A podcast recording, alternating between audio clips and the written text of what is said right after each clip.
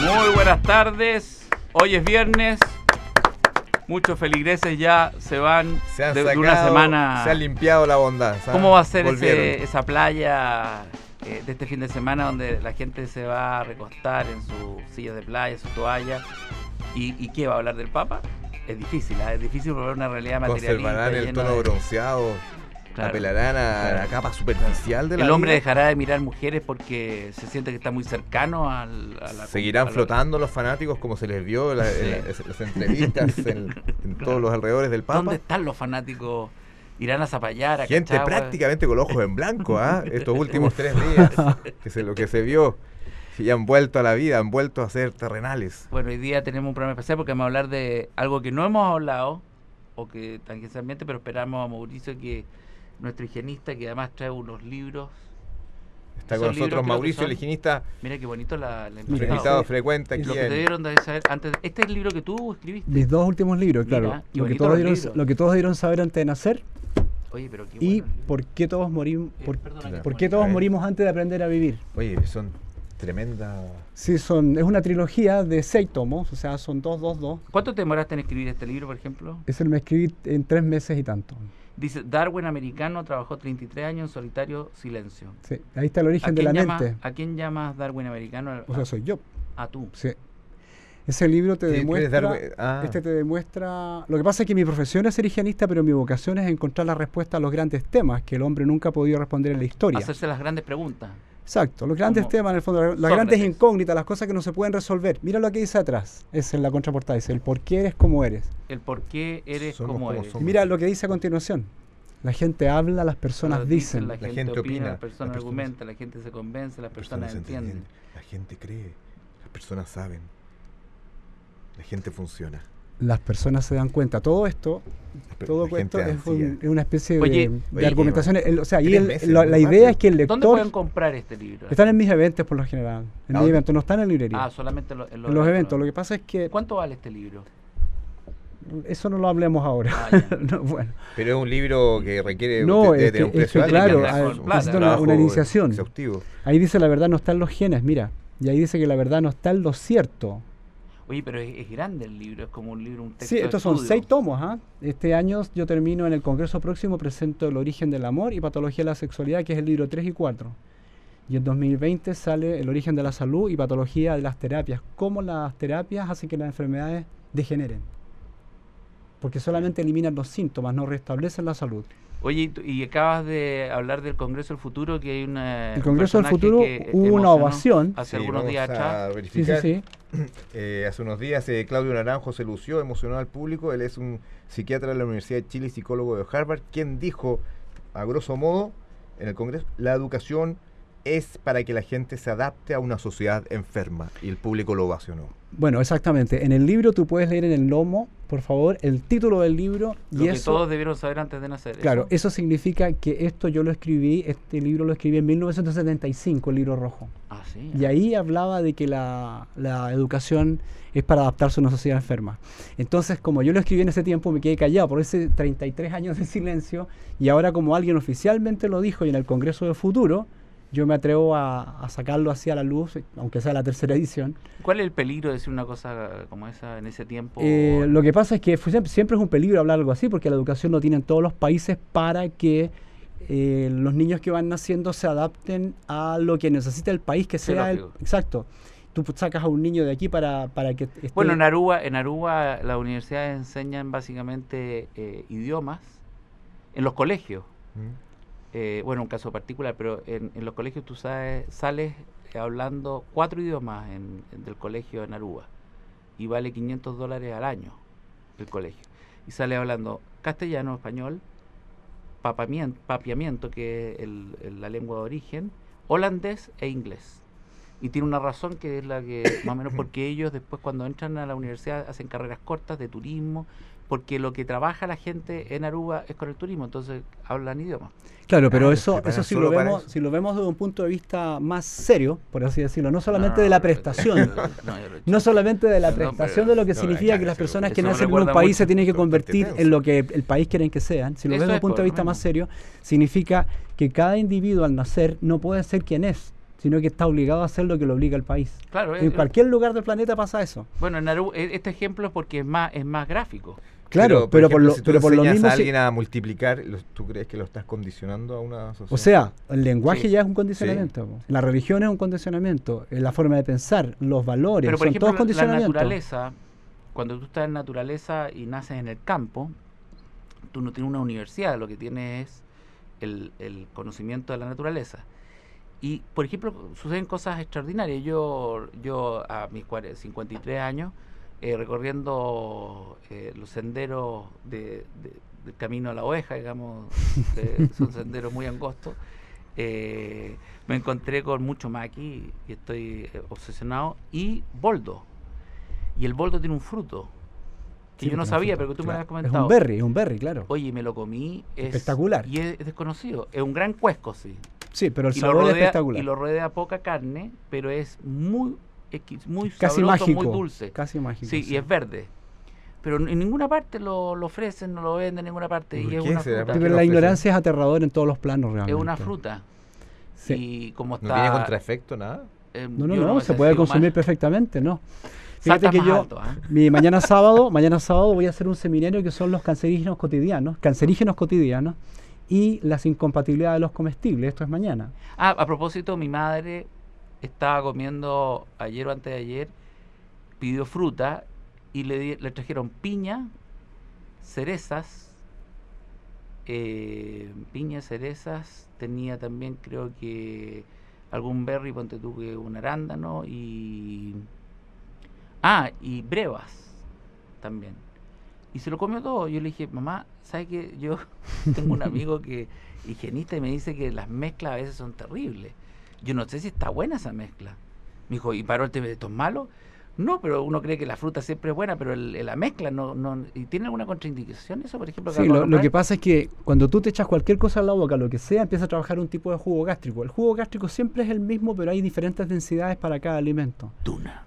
Entonces, entonces hay un orden que va, los higienistas comen todo de ácido a dulce. Por ejemplo, En la tú mañana... abres una sandía y la sandía es en el- la parte central del corazón es más dulce Sí, y de la, del corazón hacia la cáscara es menos dulce. sí.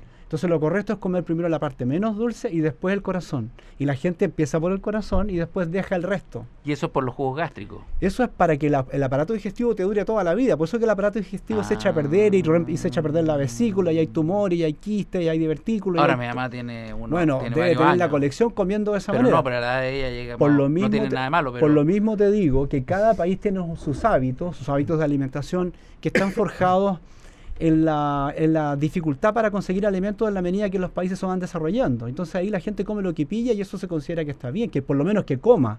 Hoy en día se dice que la gente que tiene capacidad de, de adquisitiva pues, no se muere de hambre, claro, pero la mayoría de los obesos son muertos de hambre. O sea, jamás paran el hambre y siguen comiendo y siguen comiendo y Mm. están desnutridos, que a pesar de que son Sí. más de 100 yo kilos. viví esa experiencia. Entonces, de todas maneras, hay una ignorancia aterradora en todos los planos y la ciencia no ha logrado revertir esa ignorancia. La ciencia tiene una visión demasiado cuadrada y grosera acerca de la realidad. Mira el dato que te voy a entregar. Los científicos todo lo investigan en laboratorios. Y en laboratorios, se- según lo que ocurre en el laboratorio, ellos van viendo lo- los resultados de las experimentaciones, ni siquiera la experiencia, las experimentaciones. Pero lo que ocurre en el laboratorio jamás ocurre en la naturaleza. O sea, es una extraña forma de estudiar algo que en la naturaleza no es así. Y ellos someten a los animales a experimentaciones que la naturaleza nunca somete a los animales. Por lo tanto, la visión de la naturaleza que tiene la ciencia es completamente grosera. Y la tecnología hace exactamente lo mismo. La tecnología no es como la técnica de antes, de Da Vinci hasta antes de la invención de los grandes motores. La, la técnica respetaba el medio ambiente y la naturaleza, mientras que la tecnología no. Francis Bacon dijo, vamos a torturar a la naturaleza hasta que nos, nos suelte todos sus secretos. Vamos a torturar. Y eso es lo que ha hecho la tecnología. O sea, ¿Y dónde la tecnología y la, ciencia, naturaleza? que para mí son las bandas del Titanic realmente, Mm. están destruyendo la capacidad de darnos cuenta de la ciencia y de la sabiduría por sí misma a través de la experimenta- experimentación en laboratorio, haciendo sufrir animales. Incluso yo creo que en muchos países del mundo ya hay experimentación con seres humanos, pero ilegales, pero no importa. Ellos están buscando resultados y les importa un rábano.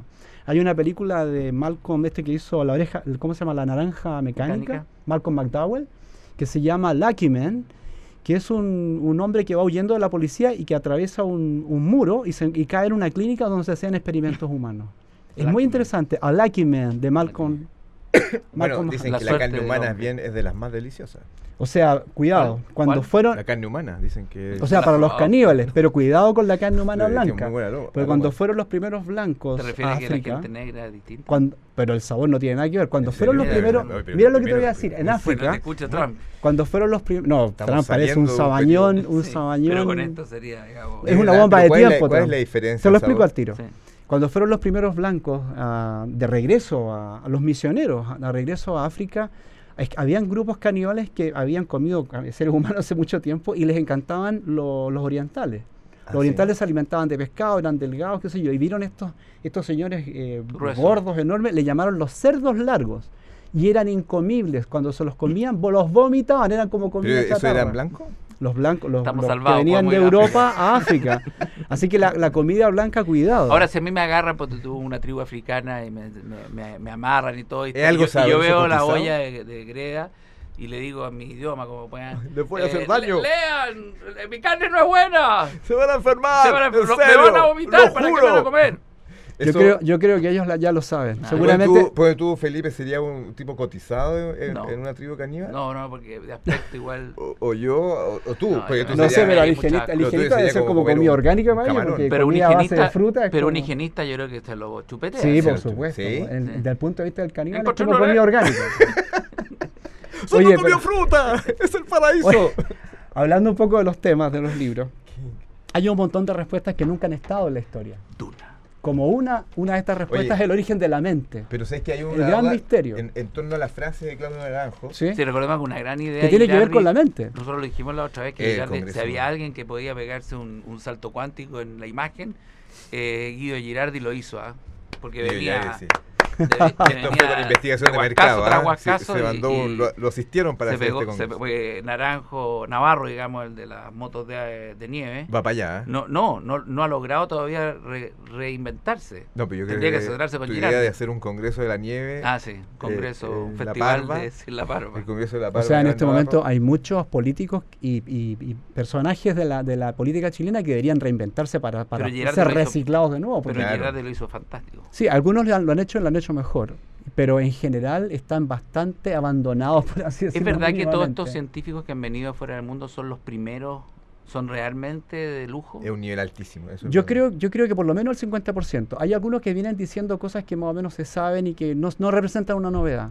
Pero hay una matemática muy buena que habló en esta semana. Del amor. Sí, sobre el amor, que es bastante ¿Ah, sí? interesante. Que el amor es una fórmula, una ecuación. Ah, sí. Sí, Y que pero todas las, ella- varia- las variables del amor, que si se da cierta constancia en ciertas cosas hay que esperar, no hay que volverse loco. O sea, si una persona comete dos, dos actitudes sospechosas, que hay que esperar porque en la cuarta vuelve a ser quien era. Entonces hay que ser más, más resistente frente al amor. cumpliendo con ciertos requisitos eh, de la ecuación, ¿se puede conquistar a una mujer? Según ella son hasta 13 parejas que puedes equivocarte y en la catorceava funciona. Pero, pero ella sea, se yo olvida, Yo probé con nomás. pero ella, ella se olvida, claro, si caíste a la primera ya... No, la segunda, la primera, segunda, la, primera la, la miré nomás, la segunda Pero, ya- pero en general la gente se olvida, ella, hasta la matemática se olvida de que las personas tienen algo especial y esa cosa química, que es una cosa. La química es para la relación horizontal y está también la relación vertical. La horizontal es la relación obviamente íntima y la vertical la relación de todos los días. espiritual. La relación de todos los días, donde hay que compartir, donde tiene que haber otro tipo de O relación. sea, es verídico lo de tener química con la Hortali- pareja. no es una- no es un horizontalmente y verticalmente tenemos dos actitudes diferentes. Lo importante es que las dos calcen. O sea, es lo pero primero que hay cuando, que pedir, un pero cuando no químico calzan las dos, hay que trabajar la que falta. ¿Se podría pedir un examen químico antes de entrar de a la persona. O sea, no, no, no. lo- lo- la verdad es que pH. la única manera de conocer realmente Yo una con mi- persona. Mi, señora, yo lo, lo puedo decir. Yo la primera vez que le di un beso, porque me demoré igual, toda la cuestión, y le dije, no tenemos nada que hacer los dos. Me dijo, ¿pero por qué? Porque el pH no... no funciona". porque a mí me quedó como carcomido, me quedó como una roncha, una cosa rara. Uy, vaya. Y eso que fue así un toque, y me quedó, el pH era... No, no, no venía una con otra. Y fíjate que hemos durado 25 años Pero sin besarse. sin Sin tocar. besarse. sin bueno, tocar. es, una- es un camino. Bueno, la Yo una vez dejé sangrando un beso a, a pierna. Lo importante sí es que, por ejemplo, hay otro seminario que yo realizo la próxima semana que se llama Desintoxicación Emocional. Y ahí van Sí. parejas, van parejas que están a punto de casarse y después del seminario se miran como diciendo, parece que no tenemos nada que ver. Y hay otros que van a punto de separarse, así como que le dijeron, anda esto, y se miran y parece que tenemos mucho que ver, pero Gente, está todo mal enfocado. 70 años que se miran y parece Bueno, hay personas que fueron la parejas lanza, así, décadas, décadas, se casan y no duran ni dos semanas. Eso también es una realidad, porque es diferente convivir o una realidad real a estarse viendo. La mayoría de la gente que prolea dos, tres, cuatro años sin convivir realmente, se conocen como las palmas de la mano mirándose y no saben lo que hay detrás de la palma. Mm, Por eso yo creo que el matrimonio tendría que ser por leasing. Lo ideal Sí, sería no, que y- las personas se conocieran muy bien, Con ojalá que convivieran, documento. que compartieran, que fueran a acampar, que hicieran viajes, que se conocieran al revés del Mucho derecho. olor. Porque de eso depende ¿Y el que los niños vista? tengan una contención cuando nacen. Porque si las parejas se empiezan a conocer cuando los niños van creciendo y los niños son como esponja, absorben las peleas. Oye, Por eso pero- yo creo que estar enamorado no es una buena condición para casarse, porque No, para nada. El, el- el estar Para enamorado estar embobado, estar en una situación idílica. Exactamente. cuando 100% de cae, Eso, cuando- eso es el enamoramiento, Sí, que pero, es bastante pero cuando vacío. cae al- a la realidad, eh, dice, "Pucha, este no es el gallo que yo me imaginé. Entonces, obviamente, pues si te imaginaste, lo, lo imaginaste, lo tenías ahí al frente, pero ¿para qué te lo imaginaste? Claro, eso es el príncipe azul que se convierte en sapo y la hechicera que se convierte en bruja en el paso del tiempo mientras, los niños van siempre a el, sapo, Rana. el sapo nunca pierde. Una sí. rana de pantano. Sí, Claro. no. ¿Qué- Entonces, ¿Cómo le ganáis al sapo? Me refiero, me refiero O al asunto, de- un 40. el asunto del amor debería ser algo de, de salud pública realmente. Oye, ¿y las Sí. feromonas? Debería haber un ramo en los colegios. Debería haber ley, debería haber una ley. Por ejemplo, aquí vamos contando los que hay cada año, creo que esta fueron Mm. cuarenta y tantos. ¿Cuál es la ley que tendría que hacerse? ¿Cómo? ¿Cuál sería la ley más o menos? ¿Cómo se redactaría? O sea, por lo general, vamos contando, es lo que te quiero decir, vamos contando los femicidios, pero por lo general el femicidio es la muerte de ella por acá a manos de él, pero él también se suicida después. Pero siempre se cuenta solamente que él mata a alguien. Bueno, pero suicidio porque no, que- además Claro, cobarde. pero cuando las personas están en conflicto, deberían haber un llamado, alguna manera que la misma sociedad, que el municipio, que el Servicio Nacional de Salud, llame a estas dos personas que están en conflicto y a ver qué es lo que pasa entre ellas para Pero si intentar salvar la pero- situación. Pero si hay un, eh, un femicidio, hay un loco ahí metido. No, no, no, las El personas... que mata es un loco. El- Sí, pero hay una no. cosa, hay cosas que son llevadas al límite y Sí, hay... pero, Se fue, pero no hay se- ninguna razón. No, lo, es que, es que no hay ninguna es que cuando- razón que habilite o que, o que avale Pero una Felipe, persona un mate otra. Pero Felipe, igual, imagínate que tú te casas con una persona ser que es que sea por un cristiana. plato. Imagínate que te casas con una persona Yo me casé con cristiana. una persona que dijo que era cristiana, me engañó. te casas que es bueno. cristiana y a las 4 de la mañana te hace un hace, Un hace- rito- un acto un satánico rito así con satánico. te, te, te mata degolla un animal Magia y, y- y negra, tú te das teclado, cuenta que no era cristiana Pero no la voy a matar. pues. No, te estoy dando un ejemplo, un ejemplo para que te des cuenta que cuando tú te casaste la persona era de una manera y después se demuestra que era de otra manera. Sí, pero, pero estamos hablando de una persona que mata a otra. Sí, pero me refiero, estoy diciendo solamente de cómo una persona puede llegar a mentir tanto en- Ah. en, su realidad y de la- cómo se siente la otra persona. ¿Cómo Perdona. te sientes tú si eres estafado por una, por una empresa, por ejemplo? Pero siempre, siempre, siempre eh, los seres humanos mentimos. Los seres humanos civilizados. Errar es civilizado, no es humano. El micrófono está... Errar es civilizado, no es humano. Cuidado con eso. Porque siempre hemos, nos- nos hemos, hemos hablado del ser humano, del ser civilizado como el ser humano. Sí, claro. Pero Y el eso pero- es un animal- error. El ser animal no civilizado miente. precisamente no es un pero ser la humano. mentira es necesaria. Pero ya somos, al ser ser humano, estamos civilizados de por vida. Claro, pero cada niño que nace no. Entonces significa que lo obligamos. Esto es como un ladrillo más en el muro, como dice ¿Y Pink qué, Floyd. y qué harías tú? No, no, no. Yo solamente revelo, no, no impongo, sino que expongo cosas y hay que, hay que hacerlo ¿cuál- con cuál la- valentía. Tiembla la solución? pierna. Dejar, dejar, dejar al, a No, la- no, no. al En, niño en esta- en la Inglaterra, por ejemplo, están lo- los colegios que se llaman lo- los colegios de, de mm, Summerhill. Y en Summerhill a los niños los tienen hasta los nueve años en Inglaterra sin enseñarles absolutamente nada. Estos niños simplemente juegan, están en el campo, los llevan de lunes a viernes, el fin de semana se los lleva la, la familia y de lunes a viernes están siendo ellos como niños. Y desde los días a los 14 años les enseñan todo, pero el niño ha ejercido una humanidad que se llama humanear desde que nace hasta los nueve años. Mm. Entonces ahí se potencia el ser humano y después aprende todo más rápido. Ahora de hecho, hay primeros ¿eh? ministros que han estado en escuelas Summerhill y son mucho más ecuánimes, mucho, son, son menos rígidos en su Pero pensamiento. también ha habido genios que han estado en el colegio. Grandes genios que han estado en el Sí, colegio. pero los colegios en general, los genios, por eso, si el genio va... No le va bien en el colegio a los genios.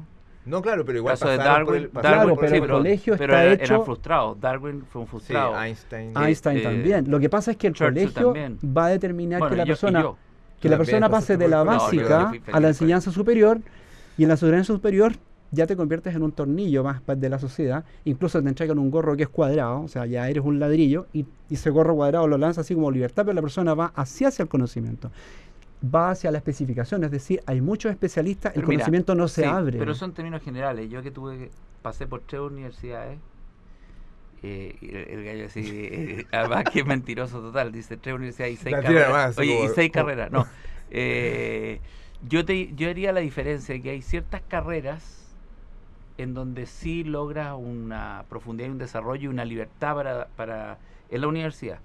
En el caso de teatro, por ejemplo, uno desarrolla una libertad porque no tienes otra. Aquí, si no estáis libre estudiando teatro, que ya es una decisión completamente eh, casi loca en Chile. Pero teatro tendría que ser obligatorio en los colegios, de la enseñanza básica. Pero te quiero decir que hay experiencias que sí hay libertad.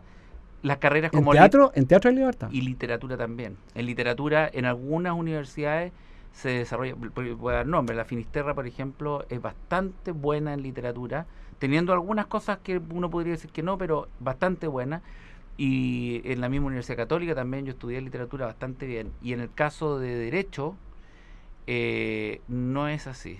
Pero esas dos carreras. La, de Derecho, por ejemplo, ahí no ocurre lo que tú dices porque ahí sí que es utilitarista. O sea, eh, a este gallo lo preparan para la administración del derecho, este otro lo, preparan para el, área comercial del derecho, este otro lo, para el área penal, pero no es un tipo que tenga eh, para, para, el raciocinio. Para, sí, para, como hablé eh, ayer con un colombiano que me encontré en la calle en un café y me dijo que él era eh, abogado, pero que había sido, se dio cuenta que ahí era un imbécil, porque lo habían preparado para ser imbécil.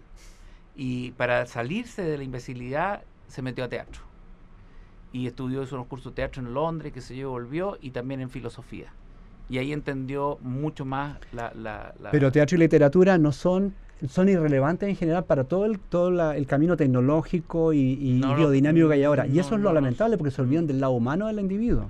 Sí, pero no es tan así porque también el teatro y la literatura hoy día están eh, en el mundo tecnológico también. Están en el mundo Pero están digital. de están como invitados de piedra. no, porque la, mira, la libertad te invita a, a crear formas para acceder para, para poder comunicarte con, con el espectador que se acercan más al tema tecnológico, a las redes sociales, a la manera como enfrenta el espectáculo con tecnología. Hoy día los espectáculos en todas partes del mundo o, son muy clásicos como simples o, muy, o, muy, tecnológicos y, y, utilizando todos esos medios para lograr una un gran resultado artístico. En el caso de la literatura, eh, la literatura sigue siendo puritana en el sentido de que termina siendo un libro, pero el contenido. Lo mismo que el teatro, pero, pero las plataformas hoy día también te sugieren que tú puedas llegar y acceder a mucho más público. creativos también. Claro, tiene eh, instantáneamente a través de internet a millones de millones de, personas que te pueden leer. O sea, no todo el aprendizaje, no toda la educación está utilitaria o está siendo eh, mal manejada. Eh, Obviamente que en las carreras convencionales sí, pero por ejemplo, me imagino yo que un geólogo, la geología que es una ciencia, eh, está trabajada de manera también donde la gente puede desarrollarse con mucho más profundidad que otras carreras, porque porque hay poco conocimiento al respecto. Claro, pero al final todos los que salen de la universidad van a trabajar en empresas por lo general o son empresarios. O son empresarios van a trabajar en empresas. Emprenden. Pero eso hace que haya una especie de vorágine o vértigo por el progreso de la tecnología y la mm. ciencia en general y nos olvidamos del lado humano. Por eso pero pueden, pueden acordar un punto medio las dos. Porque, claro, pero eh, en general al final lo que manda es ese tipo de progresismo. Por Dice que el raciocinio está quedando atrás. está quedando atrás lo humano. Viene quedando, para mí, está quedando desde la caverna hasta hoy. O sea, en la medida de que el hombre avanza y progresa, se olvida de quién es realmente. Pero por no eso hay tanta frustración. Mande sus preguntas, vamos a intentar de acuerdo contigo la educación, pero no solamente la educación, también es la conmovisión del ser humano de hoy que en el fondo la gente no está dispuesta a validar el sentido de vivir eh, sobre de una buena calidad de vida, sino que está, está más propensa a validar el, el, materialismo, en el sentido de que exactamente, de, vivir de una manera como todos creen que hay que vivir. Exactamente, eso es un aparentar más que vivir realmente. es como si la gente vive en un escenario todos los días y se prepara para ese escenario. Bueno, vamos a aplaudir a Mauricio. Muchas gracias, Mauricio. Siempre nos iluminas. Ya la bueno, nos oscurece. Viene, perdón, ¿este fin de semana entonces el seminario? Sí, se llama Cancerígenos Cotidianos y la incompatibilidad de los comestibles, cómo, nos, cómo destruimos nuestra salud a partir de comestibles que no son alimentos. ¿Y cómo acceden a...? A, A través de higienismo.cl, ahí encuentran mi correo y con eso llegan. La ¿Te próxima gusta el semana ser humano? desintoxicación ¿Sí o emocional. no? ¿Te gusta el ser humano? Yo prefiero al ser humano porque al, al hombre civilizado yo a los nueve años le puse Homo imbecilus. Y en este libro demuestro que es así. Por eso yo, para mí hay una diferencia entre educación y reeducación. La educación en cualquier país del mundo es impuesta, te obligan a hacer de esa manera. Mientras que la reeducación tú la eliges para tú ser mejor persona.